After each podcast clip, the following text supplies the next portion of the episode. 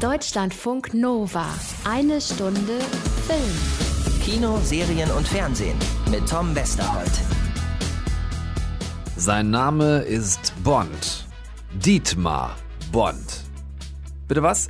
Unehelicher Bruder von James, äh, Zwillinge bei der Geburt getrennt, mitnichten ihr kleinen Doppel-Null-Agentinnen und Agenten, ihr Qs, Ms und äh, Moneypennies mitnichten.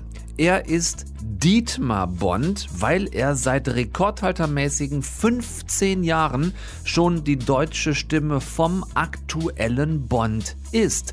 Dietmar Wunder, ganz toller Typ, lieber Kollege, Fest-Synchronstimme von Daniel Craig und zum Beispiel auch Adam Sandler. Ihr habt ihn also tausendfach schon gehört in eurem Leben und heute tut ihr das hier bei uns. Wir sprechen über den zwei Jahre verspäteten 25. Bond-Film Keine Zeit zu sterben, der diesen Donnerstag dann doch endlich mal im Kino startet ohne wirklich über den Film reden zu können, weil er uns überhaupt erst heute Abend zum allerersten Mal gezeigt wird. Wie geht das? Ist eine berechtigte Frage. Ich habe das Gespräch mit Dietmar Wunder aufgezeichnet und auch meine beiden Serientipps zusammen mit Anna aufgezeichnet, denn Anna und ich sitzen wirklich jetzt gerade im Kino und gucken diesen neuesten Bond-Film. So, äh, merkt ihr selber, ne? Ihr kriegt also so lange dessen deutsche Stimme, ihr kriegt ein sehr offen, kritisches Gespräch auch über das Thema Filmsynchronisation an sich, denn Dietmar spricht nicht nur, sondern führt auch Regie hat er zum Beispiel beim von uns sehr gelobten Film Sound of Metal gemacht. Also, Dietmar Bond tatsächlich heute bei uns. Große Freude und äh, Anna natürlich auch. Wir beide reden noch über zwei neue Serien. In der ZDF-Mediathek gibt es eine super gute BBC-Serie. Ich sage nur Stichwort Liebe zu Dritt.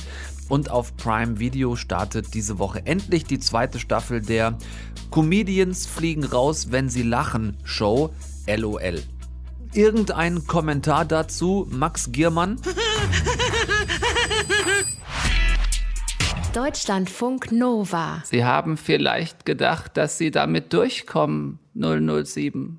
Aber ich muss Sie enttäuschen. Ich habe Sie durchschaut. Nicht schlecht, jetzt machst du mich ja nervös. Das ist ja. Ich habe mich gefragt, warum eigentlich ähm, Bond-Bösewichte, so in der Historie, Ja. warum die immer so eine Stimme hatten. Zumindest ganz häufig. Ist das, so ein. Stimmt, das ist nicht schlecht, das stimmt. Das war zum Beispiel Dr. No hatte das schon. Das war so diese kühle Stimme. Wobei, eins muss man natürlich sagen, Gerd Fröbe. Mr. Bond, Sie müssen sterben. Das ist natürlich eine andere Gewichtung. Aber du hast recht, es hat immer so ein bisschen dieses an, auch, Christoph Walz. Christoph alias Waltz hat das, genau, und ich war nämlich am, am ehesten war ich tatsächlich bei Blofeld. Das, Blofeld. Vielleicht, weil es aber auch zu diesem Katze-Streicheln passt. Bond. Tom, das finde ich ja großartig. Das ist genauso wie dieses Hallo James, wo warst du? Weißt du? So, wir könnten doch einfach jetzt mal so stereotypmäßig, könnten wir doch einfach mal alle Bond-Charaktere, die es so gab, quer nehmen. Aber ist das, das ist die eigentliche Frage, die sich dahinter verbirgt, Dietmar, ist das so ein Synchronding? Denn du bist auch schon lange dabei. Ganz oft diese, diese Stimmen, die so hart an der Grenze sind, so ein bisschen drüber zu sein, so dieses sehr Das Klischee zu erfüllen, das meinst du? Klischee zu erfüllen, Ja. das extrovertierte Sprechen. Das ist sehr faszinierend. Also für mich ist es zum Beispiel von Anfang an so gewesen, äh, auch als ich dann angefangen habe, Regie zu führen, dass ich das Authentische am schönsten finde. Also wenn du wirklich merkst, das ist der Schauspieler, der verschmilzt mit der Originalfigur oder Schauspielerin und da sagst du, da fällt ihm nicht auf, dass es leicht drüber ist. Klar, wenn der Charakter es im Original vorgibt, dann kannst du gerne mal so sprechen, das warst du großartig. Aber eigentlich ähm, finde ich, für mich ist natürlich das Original das Original. So, das Ja. heißt, ich passe mich dem an. Wenn das Original mir das vorgibt, dann kann ich das erfüllen. Aber es gibt natürlich auch die Kritikpunkte am Synchron, wenn man, wenn man dann hört, ja, weißt du, Synchron klingt immer so über die Maßen hinaus mit dieser Melodie und so und dieser leichte Druck. Muss ich mal dazu eine Theorie nachher erzählen, äh, die ich habe, ähm, ist es ja eigentlich viel schöner, wenn du als Zuschauer oder Zuschauerin ins Kino gehst und gleich in den Film eintauchst, gar nicht drüber nachdenkst und danach sagst, ach, Moment mal, der Originalschauspieler ist ja eigentlich ein Amerikaner oder ein Engländer oder Franzose, Chinese, spricht ja eigentlich ganz anders. Aber es ist so eine Einheit, dass es eben nicht so drüber klingt. Ja. Ne? Wir haben das große Glück, und wenn ich sage wir, dann meine ich in allererster Linie mich selbst, in zweiter Linie natürlich auch euch. Wir das große Glück, uns mal wieder mit Dietmar Wunder treffen zu dürfen, zu Ja. können. Und ich würde heute gerne genau das mit dir machen, einfach mal ein bisschen über die Welt des Synchron reden. Es gibt verschiedene Dinge, die wir äh, ansprechen müssen, die wir besprechen wollen. Du hast gerade einen, einen, äh, einen Preis, preisgekrönten, äh, ganz tollen Film, die Synchronregie geführt. Und natürlich wollen wir auch und müssen wir auch über Bond reden. Vielleicht mit einer ganz einfachen Einstiegsfrage, lieber Dietmar. Woran kannst du dich überhaupt noch erinnern in Bezug auf keine Zeit zu sterben? Es ist lange, lange, lange, lange her. Also ich kann mich gut daran erinnern, dass James Bond mitspielt. Okay, ja, ja, das, Und dass auch ähm, ein Bösewicht oder vielleicht sogar mehrere Bösewichter, Mhm. nee, Bösewichte äh, mitspielen. Aber interessant ist natürlich auch, dass durch die Trailer, die jetzt wieder aufkommen, ne, dass Ja. mir dann auch wieder einfällt, ach ja, stimmt ja, das kam ja auch in dem Film vor. Äh, also ohne Spaß, den Film vor anderthalb Jahren synchronisiert. Und ähm, es war so, dass wir im Herbst letzten Jahres nochmal, glaube ich, eine Korrektur hatten oder zwei. Und ansonsten ist es wirklich so, dass ich jetzt wirklich gespannt bin, wie sieht der Film dann A aus, weil ich ihn auch noch nicht fertig gesehen habe, auch noch nicht fertig gemischt, nicht auf einer Kinoleinwand, aber vor allem, dass ich auch wirklich gespannt bin, sag mal, wie war denn das genau nochmal? Also von daher kann es wirklich so sein, dass ich so einen Aha-Moment im Kino haben werde und sage, ach ja, das kam ja auch drin vor. Ja, es ist ja ein totaler Irrglaube, dass ihr als Synchronschauspieler selbst in so einer tragenden Hauptrolle, wenn du nun mal 007 bist, dass ihr schön vorher den Film gezeigt kriegt und schon mal gucken könnt, wie sieht denn das alles aus und dann fühlt man sich so in die Rolle ein. Du kriegst äh, ein Buch, ein Synchronbuch. Da ist wahrscheinlich auch nur das drin, was du letzten Endes synchronisierst. Also bei Bond war es anders. Also ich habe den Film vorher gesehen. Ach, tatsächlich? Allerdings in Schwarz-Weiß und mit Wasserzeichen als Schutzvorrichtung beziehungsweise Timecode drin, also die Zahlen, um halt meinetwegen welche Minute, welche welche Sekunde wir gerade haben und dann auch noch nicht in der endgültigen Fassung, wo du dann meinetwegen die Spezialeffekte hattest, die Musik hattest. Also ich Mhm. habe teilweise äh, Action-Szenen oder romantische Szenen ohne Musik, also wirklich tot gehört letztendlich oder gesehen. Ja. Und es nimmt dir natürlich ein bisschen in dem Moment von der Illusion, aber ich meine ganz ehrlich, wenn du jetzt äh, äh, bei Star Wars mitspielst und vor einer grünen Wand spielst mit einem Stock in der Hand, ist es wahrscheinlich auch desillusionierend als, als Schauspieler. Aber ich habe den Film vorher sehen dürfen. Okay. Das heißt, ich habe ihn gesehen in einer vorläufigen Fassung und je näher dann äh, meinetwegen die finale Fassung des Films äh, näher rückte und wir wussten, okay, jetzt nehmen wir die Reste auf des Films, desto mehr habe ich auch gesehen, was dann passiert. Aber ähm, es kann auch durchaus passieren, was du sagst, dass es bei Filmen, zum Beispiel auch bei Star Wars oder auch den Avenger-Filmen, dass wir da teilweise nur Szenen sehen und teilweise sogar mit Löchern drin. Das heißt also, der Film ist schwarz und du siehst nur in einem Loch, das sogenannte Rotoskopverfahren, wirklich den Schauspieler, wie er den Mund aufmacht und sich bewegt, also vom, vom, vom Gesicht her. Aber wir wissen nicht, was drumherum passiert. Also das kann durchaus passieren, dass das dann wirklich so ist, dass wir den Film nie vorher Ja. gesehen haben. Und beim Buch kann es sein, also bei Bond war es nicht so, da habe ich wirklich das Buch gesehen, wer was sagt. Mhm. Das ist schon der Fall. Aber ähm, es ist natürlich unter unglaublichen Sicherheitsvorkehrungen. Ja, weil schon. die Frage dahinter ist natürlich dann immer, wenn du das in so einer Situation vorfindest, wie gerade gesagt, ne? Also dieses ähm, Rotoskop. Rotoskop, genau. Prinzip, wo der Rest quasi im Hintergrund komplett ausgeschwärzt ist, du nur den Schauspieler, die Schauspielerin siehst, ähm, inwiefern es dann überhaupt möglich ist, die eigentlich nötige Stimmung zu transportieren. Und da soll sich so ein bisschen der Kreis schließen zu dem oft am Synchron kritisierten, dem äh, überspielten, dem dann doch nicht ganz stimmigen. Will damit sagen, man macht's euch ja teilweise auch nicht leicht, gerade wenn es äh, Hollywood-Produktionen sind. Also gerade in den letzten, ja fast schon äh, zehn Jahren bestimmt, oder ich weiß gar nicht, Anfang der 2000er war das wirklich so, dass dann dieses Rotoskopverfahren eintrat und ich dann teilweise wirklich schmunzelnd sagte, das ist ja wie Hörspiel machen. Ähm, wo auch äh, der Regisseur und ich habe teilweise auch Filme begleitet, die Rotoskopverfahren hatten als Regisseur und habe gesagt, du, ich kann nur anhand eines Creative Letter, wie das immer so schön heißt, äh, sagen, da passiert jetzt eigentlich das. Jetzt stell dir das mal vor. Das Gute ist vielleicht bei uns Synchron äh, oder Schauspielern, die synchronisieren, dass wir vielleicht über die Erfahrung, die wir haben, auch Sachen wie im Hörspiel herstellen können, wo wir wissen, pass auf, du musst dir vorstellen, der, der, der, der läuft jetzt. Und wenn ich das Gesicht sehe, könnte das zu einem laufenden Schauspieler passen. Und dann muss ich mir vorstellen, wenn ich den Originalton höre, der läuft. Das kann stimmen. Und dass ich das dann sozusagen wachrufe oder abrufe in meiner Erinnerung als Schauspieler, so fühlt sich das an, so würde ich das spielen.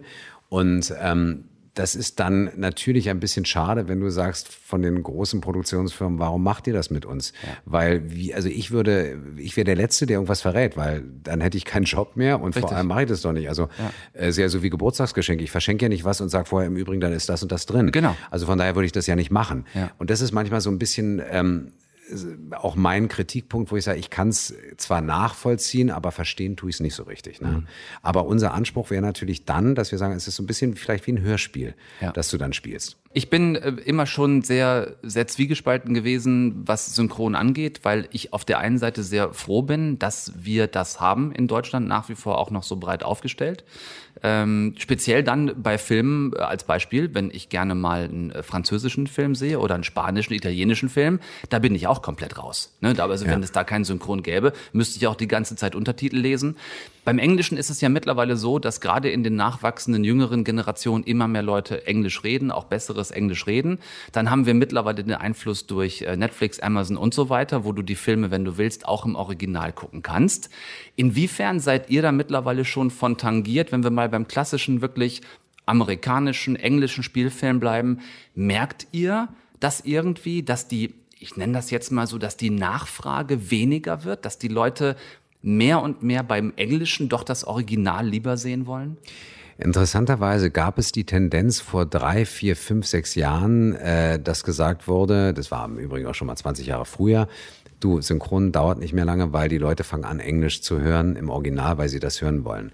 Inzwischen ist die Tendenz anscheinend auch von Marktforschungsseite her, so dass immer noch der Großteil dann doch switcht. Mhm. Ich habe so oft schon Diskussionen gehabt, du, ich gucke mir alles nur im Original an. Dann sage ich, okay, Dr. House und ähm, äh, House of Cards auch. Mhm, viel Spaß. Ja, schon. Ähm, aber weißt du was, zwischendurch schalte ich dann doch mal um.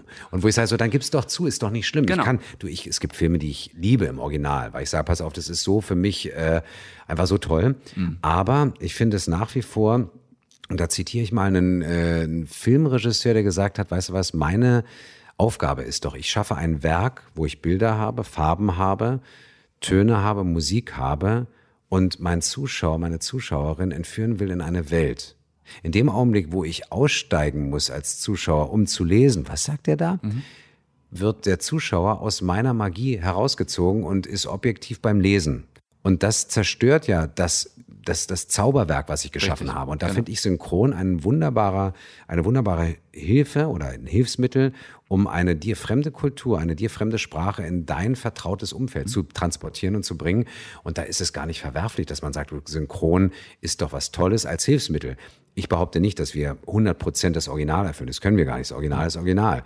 Äh, es gibt auch schlechte Synchronisation. Das ist die Frage der Zeit und der Qualität, die wir, also Qualitätsanspruch, den wir wirklich haben müssen. Da unterschreibe ich auch jeden, der sagt, du, da muss man dran, darauf achten, dass wir da nicht abrutschen. Vielleicht auch durch die Menge, durch die wenige Zeit, die wir haben. Unsere Aufgabe ist, die Qualität zu halten. Mhm. Aber als Hilfsmittel das zu nehmen, wie du sagst, Französisch. Chinesisch ist, mein Chinesisch ist ziemlich schlecht. Das heißt, naja, also so, so ein Film wie Parasite zum Beispiel, ja, ne? ja, äh, Bong genau, Ho, genau. ein großartiger Film, ja, der genau. wäre sicherlich an vielen hier vorbeigegangen, wenn es den nicht synchronisiert gegeben ganz hätte. Ganz genau, ganz genau. Und da finde ich, ist das eine ganz tolle Möglichkeit. Du kannst ja meinetwegen auch sagen, gerade was du sagst, durch die Streaming-Plattform kannst du ja hin und her schalten. Mhm. Dann sagst du, du pass auf, ich gucke mir den Film mal im Deutschen an oder erst im Original und dann auf Deutsch, dann verstehe ich ihn vielleicht noch besser vom Inhalt. Also das als Hilfsmittel zu nehmen, als mhm. positives Hilfsmittel, das finde ich eigentlich sehr gut und also wir haben es nicht gemerkt. Also wir merken mhm. momentan durch auch jetzt plötzlich so eine, nicht Überschwemmung ist jetzt negativ gesagt, aber es gibt ja ganz viele Streaming-Angebote oder beziehungsweise Filme wurden produziert, auch witzigerweise Kammerspiele in Zeiten der Corona-Pandemie mhm. wurde ganz viel produziert, witzigerweise wirklich so mit kleinen Ensemble-Einheiten, wo dann gesagt wurde, ach, da war im Grunde das Team irgendwo im Wald und hat gedreht. Und das hat stattgefunden und jetzt kommen die ganzen Kinofilme nach. Das heißt, der, der Markt ist gerade wirklich, wird, wir haben sehr viel zu tun im Synchron, weil ganz viel jetzt nachkommt. Ja. Äh, so eine richtige Flaute hatten wir eigentlich nicht. Es wurde ein bisschen ruhiger, aber eigentlich keine Flaute. Ja, ja und die internationalen Produktionen werden ja mehr. Ne? Also auch die interessanten. Wenn du Haus des Geldes nimmst zum Beispiel, da sind wir dann in Spanien. Ne? Und dann wird's ja. äh, wird's schwierig für viele hier, weil also mein Spanisch reicht irgendwie, um ein Bier zu bestellen. Genau. Danach bin ich raus, so ungefähr. Guten Tag und guten Weg kriege ich noch hin, das Ja, war's genau. dann. Und vielleicht, um da noch mal eine kleine Lanze fürs Synchron zu brechen, was viele auch nicht sehen. Ähm, du hast die Schwämme eben angesprochen an neuen Stoffen, die kommen. Es ist ja auch mittlerweile so, dass bei euch mehr denn je gilt, Zeit ist Geld. Das ist bei einer Bond-Produktion sicherlich noch was anderes. Ja, ich kann mir natürlich. vorstellen, wenn Dietmar Wunder sagt, sorry, aber gib mir noch mal irgendwie ein oder zwei Takes, ich würde es gerne irgendwie noch mal, dann ist das sicherlich eher möglich, als wenn du die Fließbandproduktion von einer Serie hast im Synchronstudio, wo du genau weißt, also sorry, äh, ein zweites, im Notfall vielleicht ein drittes Take, aber viel mehr haben wir auch nicht Zeit. Ja, also wir versuchen, also wenn ich in der Position des Regisseurs bin, versuche ich mir trotzdem diese Zeit einzuräumen, aber du hast vollkommen recht, es ist immer mehr, der Zeitdruck ist da, weil dann die Streamingdienste sagen, du, wir wollen es aber nächste Woche senden. Und wir sagen, Leute, das ist nicht realistisch, das ist nicht machbar. Und zum Glück gibt es da inzwischen auch ein paar Annäherungen daran, dass die auch einsehen, ey, das ist ja fürs deutsche Publikum, man darf immer nicht vergessen, 1930, glaube ich, wurde angefangen zu synchronisieren, 1950 ging es dann erst richtig los und ähm, wenn man so will, ist es ja ein deutschsprachiges äh, Kulturgut, wenn man so will, wo die Deutschen sich auch dran gewöhnt haben oder deutschsprachige Leute, wo sie sagen, du, ich bin dran gewöhnt, wenn ich jetzt meinetwegen mir so ein Ding angucke, so eine Serie, ähm, das ist was, woran ich gewöhnt bin und was ich mag. Wenn jetzt jemand aus Dänemark fragst, der sagt, du, ich kenn's ja gar nicht anders. Bei uns ist es ja so, das ist ja etwas, selbst die jetzt schon erwachsene oder junge erwachsene Generation, die ist ja aufgewachsen mit Synchron. Selbst wenn die jetzt gut Englisch können, kennen die das ja noch, wenn sie meinetwegen ihre Lieblingsserien auf Deutsch sehen, das kennen die ja. Und ich glaube, das jetzt einfach mal zu cutten, wäre für viele auch der zu sagen, was muss ja nicht sein. Kann, warum? Wir können auch beides haben, rein theoretisch. Ja. Wenn du Synchron machst selbst oder auch Synchron äh, Regie führst, lass uns mal ein bisschen über die, die Sperrigkeit von Synchron reden. Weil so ein oft genanntes Argument dagegen ist, ja, sorry, wenn ich das schon sehe, das ist ja überhaupt nicht lippensynchron. Ja. Ich weiß ja, dass der was ganz anderes sagt als das, was ich höre. Ähm, mein Lieblingsbeispiel ist da immer bei, bei Star Wars der äh, Imperator. Weil Imperator lippensynchron auf Emperor passt. Darum heißt er bei uns Imperator und nicht Kaiser. Ja. So, wenn man ihn einfach übersetzt hätte, wäre es ein Kaiser, der würde aber lippenbewegungsmäßig ganz bescheuert aussehen. Also diese Kunstgriffe kennst du ja, die man versucht. Daher die Frage an dich, wie ist das Ranking? Lippensynchron vor Redewendung oder vor Mundart oder vor Satzbau, weil manchmal hast du das Gefühl, der Satzbau ist irgendwie komisch. Wenn du dann aber mehr hinguckst als hinhörst, stellst du fest, ah, okay, die haben das so konstruiert, damit es eben besser auf die Lippenbewegung draufpasst. Weil für eins musst du dich ja entscheiden am Ende. Also ich bin großer Verfechter davon, das Ohr sieht mit. Das heißt, wenn der Satz stimmt, die Gefühle stimmen, achtest du nicht auf die Lippen. Andersrum, wenn du anfängst, auf die Lippen zu achten und sagst, das klingt irgendwie komisch, dann haben wir was falsch gemacht. Also es ist ganz oft so klar, bei Emperor und Kaiser zu sagen, ist schwierig. Oder you wanna marry me und ich sage heiraten und der offene Mund auf ein M sieht auch doof aus. Also das heißt, da müssen wir so ein bisschen Tricks anwenden und sowas. Aber vom Prinzip her ist es so, ganz oft rutscht das durch. Guck dir alte Synchronisation von alten Filmen an. Die waren nicht immer lippensynchron, aber die haben gelebt von der, von dem Naturell, von der Authentizität der Schauspieler und Schauspielerinnen, die synchronisiert haben. Da hast du nicht drüber nachgedacht. Ist das M am richtigen Platz? Ich sage mal so, wenn meinetwegen Labiale heißt ja der Mundschluss im Grunde genommen, wenn du sagst, pass auf, da sind fünf Labiale im Original und wir decken drei ab, aber der Rest des Spiels stimmt, dann reicht das vollkommen aus. Das Publikum wird verzaubert durch die, soll verzaubert werden und ich hoffe, wir schaffen das dann auch. Und da ist, finde ich, Gehör, Gefühl, äh, Sinn steht über hundertprozentiger Lippensynchronität. Im besten Fall ist es so, dass wir wirklich sagen, okay, ähm, wir haben Lippensynchronität mit Gefühl so rübergebracht, dass es funktioniert. Das ist das dann, das dann sind dann 100 Prozent meinetwegen, aber wichtiger sind die Gefühle und das Echte vom Spielen, dass ich anfange zu weinen oder zu lachen, wenn ich es höre und nicht drüber nachdenke, aber du, da ist doch der Labial ist nicht, stimmt nicht. Und wie gesagt, in dem Augenblick, wo du drüber nachdenkst, das klingt aber komisch und die singen so komisch vom, von einer phänomenalen Melodie und das klingt total verquast, dann ist Synchron äh, nicht äh, umgesetzt in der Qualität, wie wir es eigentlich wollen. Über zwei Aspekte äh, würde ich gerne noch äh, mit dir reden. Zum einen habe ich den äh, Zuhörerinnen und Zuhörern jetzt viel Zeit gegeben, äh, Dietmar Wunder zuzuhören, deiner schönen Stimme zu lauschen, so wie du Danke erstmal dafür. So. Wie ist jetzt dieser, wir fangen mal mit dem eher kleineren Schritt an. Der Schritt von Dietmar Wunder zu Daniel Craig. Was muss da passieren? Was musst du mit deiner Stimme machen, damit aus Dietmar James wird? Also um es jetzt mal für die Ohren zu erklären. Es ist so, ähm, Daniel Craig hat ja als Bond eine recht äh, sehr intensive Körperspannung, weil er der Geheimagent ist, der die Welt rettet. Außerdem ist er von der Mimik her reduziert, im Sinne von positiv, sehr zurückgenommen, aber auf den Punkt. Er artikuliert, er zurückgenommen, weil er nicht viel Zeit hat. Er muss die Welt retten, jetzt mal ein bisschen provokant gesagt. Aber er ist ja im Grunde genommen von der Statur und von der Haltung her sehr in sich ruhend. Und das heißt, dass ich auch so dastehe und versuche aus meinem Stimmvolumen, nachdem ich das Original gehört habe, ihn zu übernehmen. Und deswegen bestelle ich mein Martini eben nicht, sondern ich sage, sehe ich so aus, als ob mich das interessiert. Also das heißt, ich versuche die Körperhaltung, die, die Mimik von ihm anzunehmen und äh, aus dem Originalton übernehme ich versuche ich das Timbre aus meiner Stimme rauszunehmen. Das passiert bei Daniel Craig. So, Adam Sandler hat ja ganz bisschen so dieses eher lockere, so ein bisschen zurückgenommene äh, Lächelnde in der Stimme und artikuliert auch ein bisschen weniger, weil er sehr viel lacht dabei. Das heißt, dann versuche ich auch seine Körperhaltung einzunehmen und seine Mimik. Und da rutscht dann automatisch meine Stimme nach dem Original in sein Timbre aus meinem Stimmvolumen. Und so würde ich es am ehesten erklären. Also, dass ich wirklich das annehme. Was ihr gerade nicht sehen konntet, das ist ganz interessant gewesen. Wenn du in den Adam Sandler rübergehst, was natürlich meine Nachfrage gewesen wäre, genau wie er es auch macht, wenn du dann redest, du schließt den Mund nicht mehr richtig. Ganz genau. Adam Sandler hat immer nur so klar, als wenn das alles so ein kleines bisschen offen bleibt bei ihm. Und das ist zum Beispiel, das ist faszinierend, dass er zum Beispiel, wenn es darum geht, Mundschlüsse, also Labiale zu treffen, das ist bei Sandler gar nicht so wichtig, weil er spricht auch ein M mit einem Zahn sozusagen. Ja. Großartig, fantastisch. Auch da könnten wir noch hunderte Jahre weiter drüber reden. Ich möchte aber noch kurz einmal weg von Bond, weil du ja auch die ähm, Synchron, äh, komplett die Synchronregie gemacht hast für Sound of Metal, was ein Film ist, den wir wir sehr bei uns gefeiert haben in eine Stunde Film. Ja der doch sicherlich auch aus Synchronrichtung mit dem Gewicht auf Sound, und zwar nicht nur auf den, den Sound der, der Musik im Film, sondern auch der Sound des gesprochenen und auch des nicht gesprochenen Wortes äh, nochmal eine ganz andere Herausforderung gewesen sein muss. Also als ich das Angebot bekommen habe, habe ich natürlich erstmal geguckt, was ist das für ein Film. Also als sie mich gefragt haben, willst du die Regie machen? Und dann habe ich den Film bekommen. Also erstmal beim, beim Trailer, beziehungsweise bei, bei, bei der Vorbereitung, worum es ging, habe ich schon gedacht, wow, das ist eine ganz ergreifende, ganz schreckliche Geschichte, aber auch faszinierende Geschichte. Dann habe ich den Film das erste Mal gesehen und ich muss gestehen, mir kamen echt die Tränen.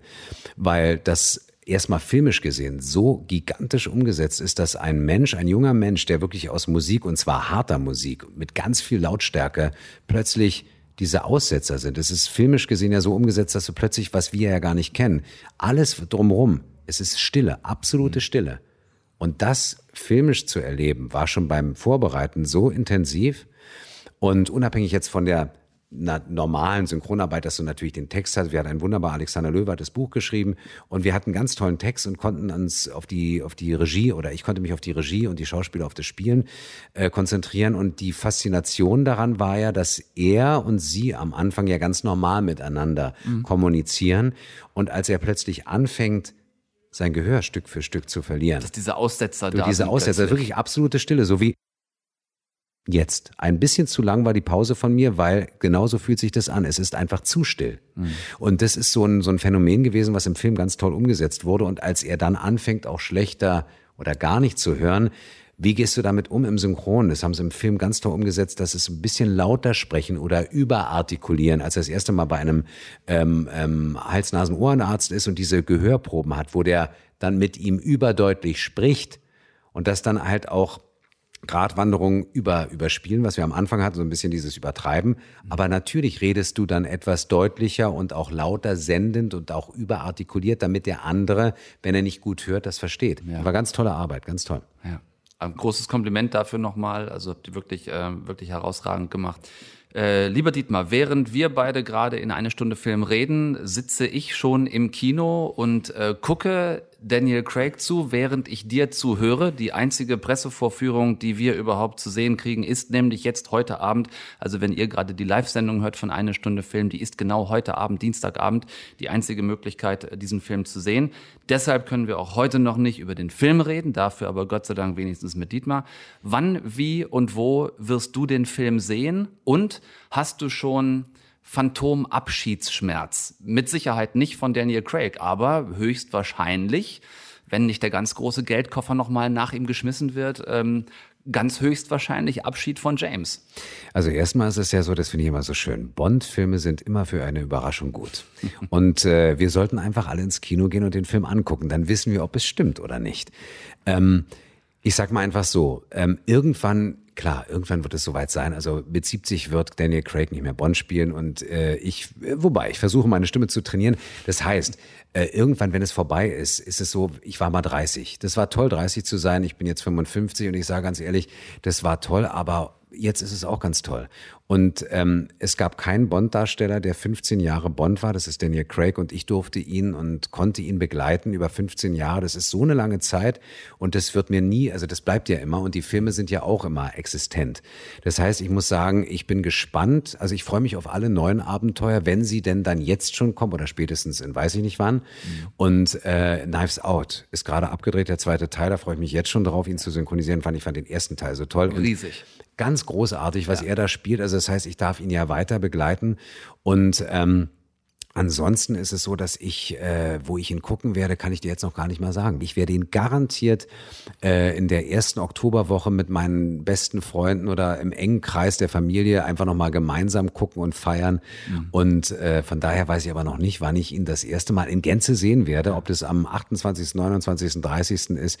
Ich bin auf jeden Fall sehr gespannt, weil ich habe ihn ja auch noch nicht im Kino gesehen kannst du den Film einfach nur für, für dich ganz alleine, kannst du ihn besser genießen, wenn du Daniel Craig siehst und hörst oder wenn du Daniel Craig siehst und dich selbst hörst?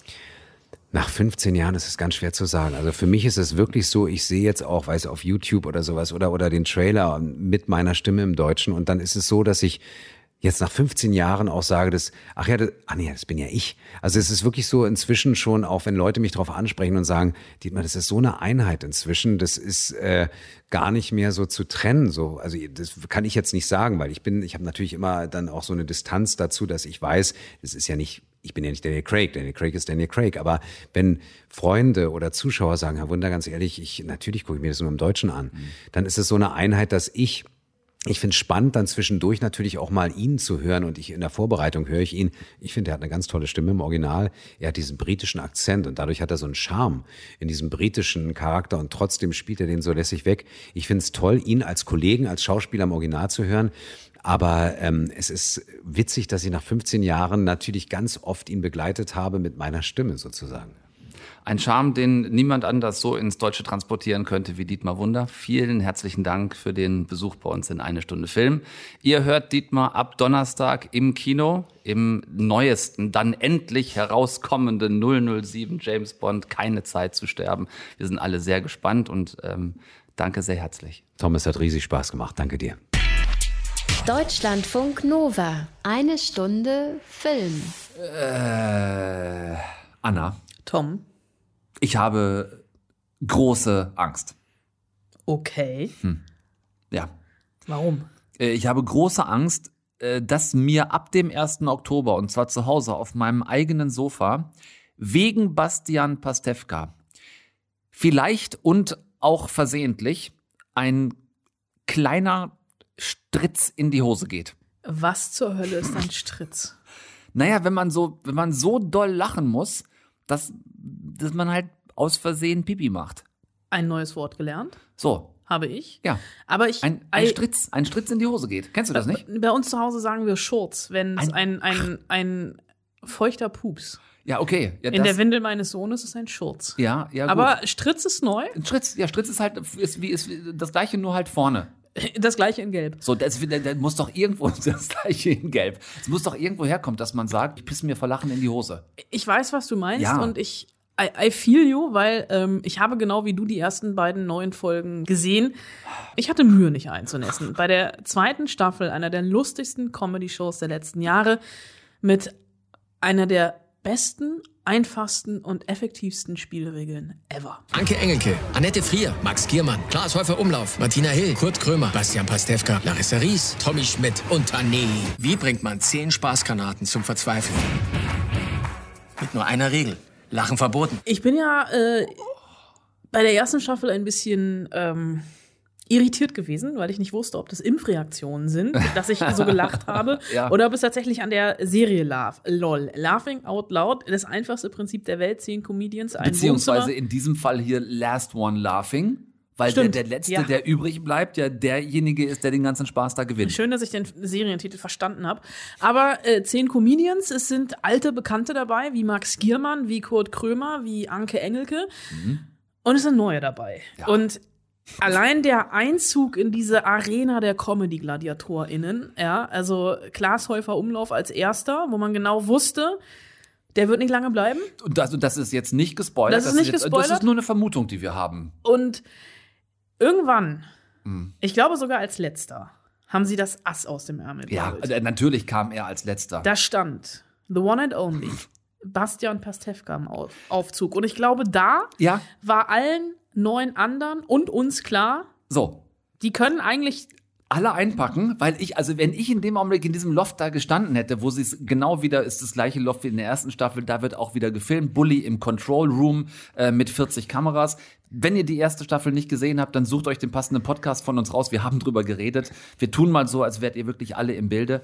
Es ist das gleiche, das gleiche Setting wieder. Es sind die gleichen Regeln wieder. Und der Moment, als Bastian Pastewka reinkam, wäre für mich der gewesen. Und zwar egal, wer von den anderen neun nicht gewesen wäre. Ich hätte gesagt, Freunde, an dieser Stelle packe ich meine Sachen und gehe nach Hause, weil Bastian Pastewka ist der lustigste Mensch auf diesem Planeten. Und ich werde hier vermutlich mit dem zusammen keine Viertelstunde im Raum überleben.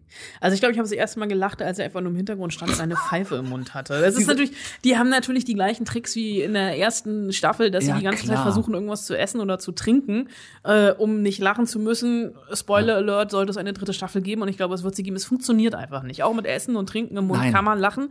Äh, hier fliegen zwei relativ schnell, äh, landen dann auf diesem, diesem Spaceship-Kontrollraum neben Bunny, wobei der ja auch tatsächlich neu ist. Ja. Da haben sie ein bisschen, bisschen Genau. mehr Platz, haben sie ein bisschen schöner gemacht, weil sie wissen, ähm, die Hälfte der Leute wird da einfach sehr lange sitzen. Dieses Projekt dauert sechs Stunden. Ja, und davon Und- wird, wird Bastian Pastewka die letzten vier wahrscheinlich gemeinsam, vielleicht noch mit Anke Engelke. Du hast gesagt, du setzt noch auf Annette Frier, Ja. dass die es lange macht. Weil die sich einfach, die kennen sich seit gefühlt 100 Jahren. Ja, das stimmt. Die können sich lesen wie ein offenes Buch. Und ich glaube, das ist, das haben ja auch alle gesagt, dass also an, sowohl Annette Frier als auch Anke Engelke, dass da Bastian Pastewka ihr größter Feind sein wird, weil der natürlich einfach weiß, was er machen muss, um die anderen zu vernichten. Wobei ich mir auch vorstellen könnte, dass es am Ende jemanden gibt, mit dem wir überhaupt nicht gerechnet haben. Max Giermann ist das letzte Mal auch relativ weit gekommen.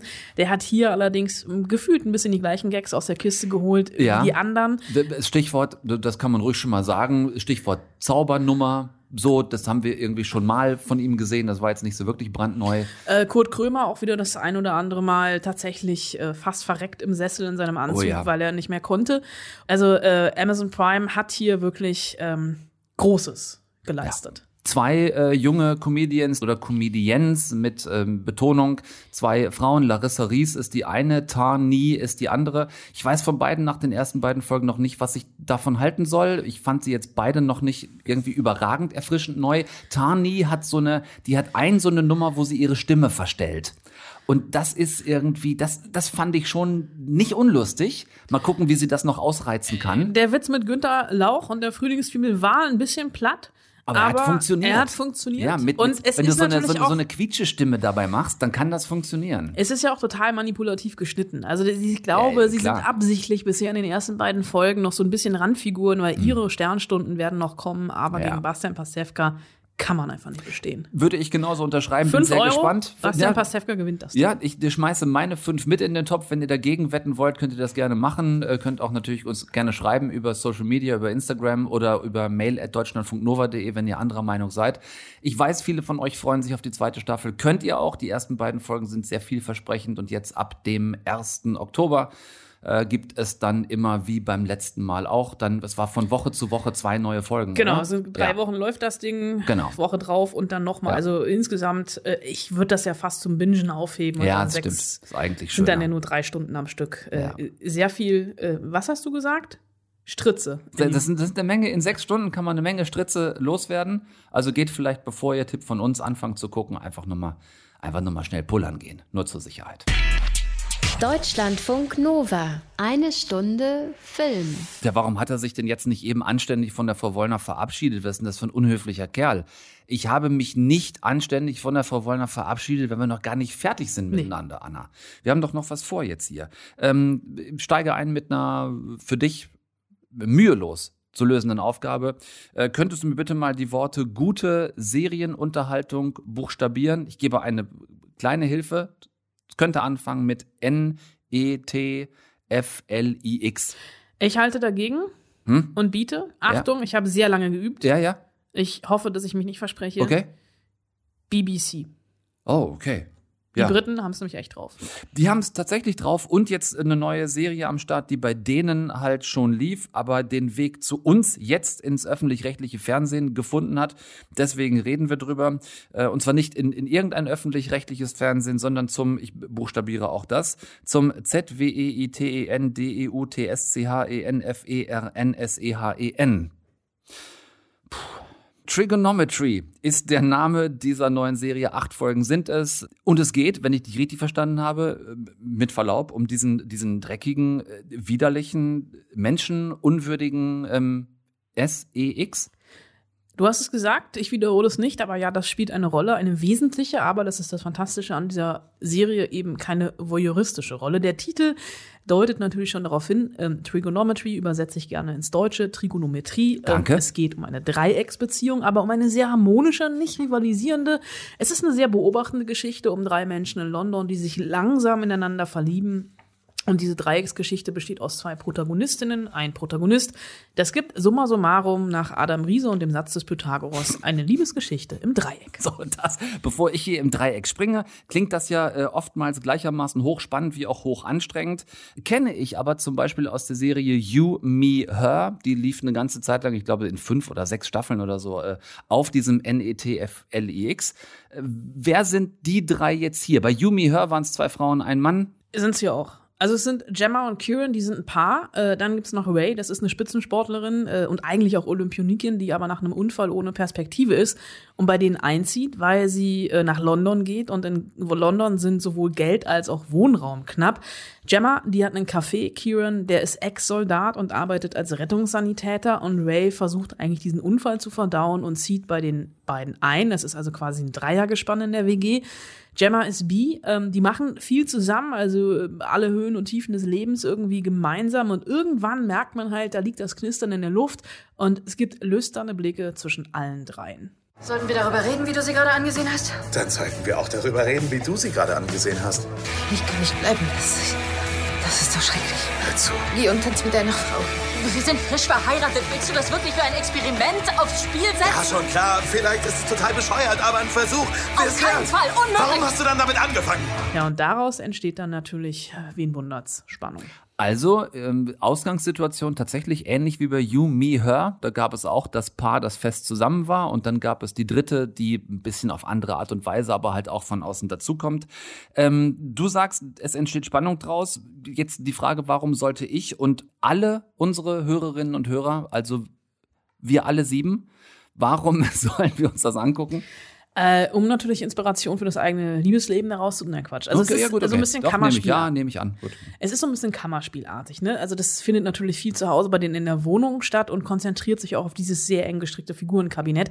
Und es ist aber nicht abgedroschen, weil die, Drausch, weil die drei Schauspieler wunderbar sind und bei uns tatsächlich noch relativ unbekannt, was sich mit dieser Serie, die übrigens auch schon im Berlinale Serienspezial vor zwei Jahren auf der Berlinale Ah. lief, äh, ändert. Also Thalassa Texera, Gary Carr und Ariane Labette. Ähm, Und diese Liebe zwischen den dreien ist sehr realistisch dargestellt. Das sind Figuren aus dem Leben und nicht wie so Serienfiguren, die am Reißbrett gezeichnet worden sind, total übertrieben. Die sind sehr sympathisch und es stehen hier einfach diese zwischenmenschlichen Beziehungen im Vordergrund. Also kein Voyeurismus oder das klassische Schema von romantischen Filmen beziehungsweise Serien mit mehreren konkurrierenden Love Interests, äh, bei denen dann am Ende äh, Hugh Grant und Julia Roberts von dannen ziehen. Serien im Geiste und das finde ich tatsächlich, also an die musste ich tatsächlich direkt denken und das liegt nicht daran, dass es auch BBC-Produktionen sind, sind so ein bisschen Fleabag und Normal People. Und wenn das das neue Normal der BBC ist, ja, also Fleabag, Normal People und Trigonometry, dann möchte ich sehr gerne sehr viel mehr davon. So, dann solltet ihr euch das unbedingt angucken. Dieses Trigonometry, acht Folgen, eine Staffel, findet ihr bei uns beim ZWEITENDUETSCHENFERNSEHEN oder auch einfach in der ZDF Mediathek. So, jetzt. Danke, Anna.